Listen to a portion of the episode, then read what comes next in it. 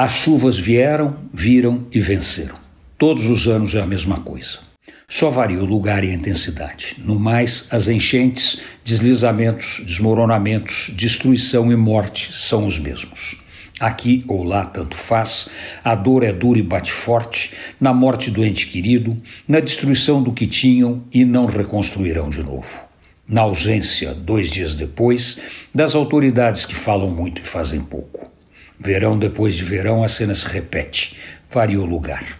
Este ano foi em São Paulo, outro no Rio, terceiro na Bahia, o quarto em Minas Gerais e o quinto em todos juntos. Algumas vezes, poucas, o evento é uma surpresa. Na maioria se sabe o final da história, que ela é feia e triste e que no ano seguinte irá se repetir. Vai chover, vai ventar, vai ter enchente transformando ruas em rios, rios aumentando a violência das águas nas ruas, imóveis inundados, destruídos, tudo perdido e gente morta infelizmente, gente morta. Não é escolha, é necessidade. Ninguém mora onde as águas se espalham porque gosta. Ninguém mora na encosta, que pode descer porque gosta.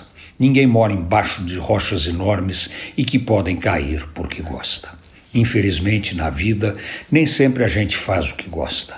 A urbanização é cruel, especialmente com os mais pobres. Resta a eles ocuparem os espaços de alto risco, as regiões onde a vida é incerta.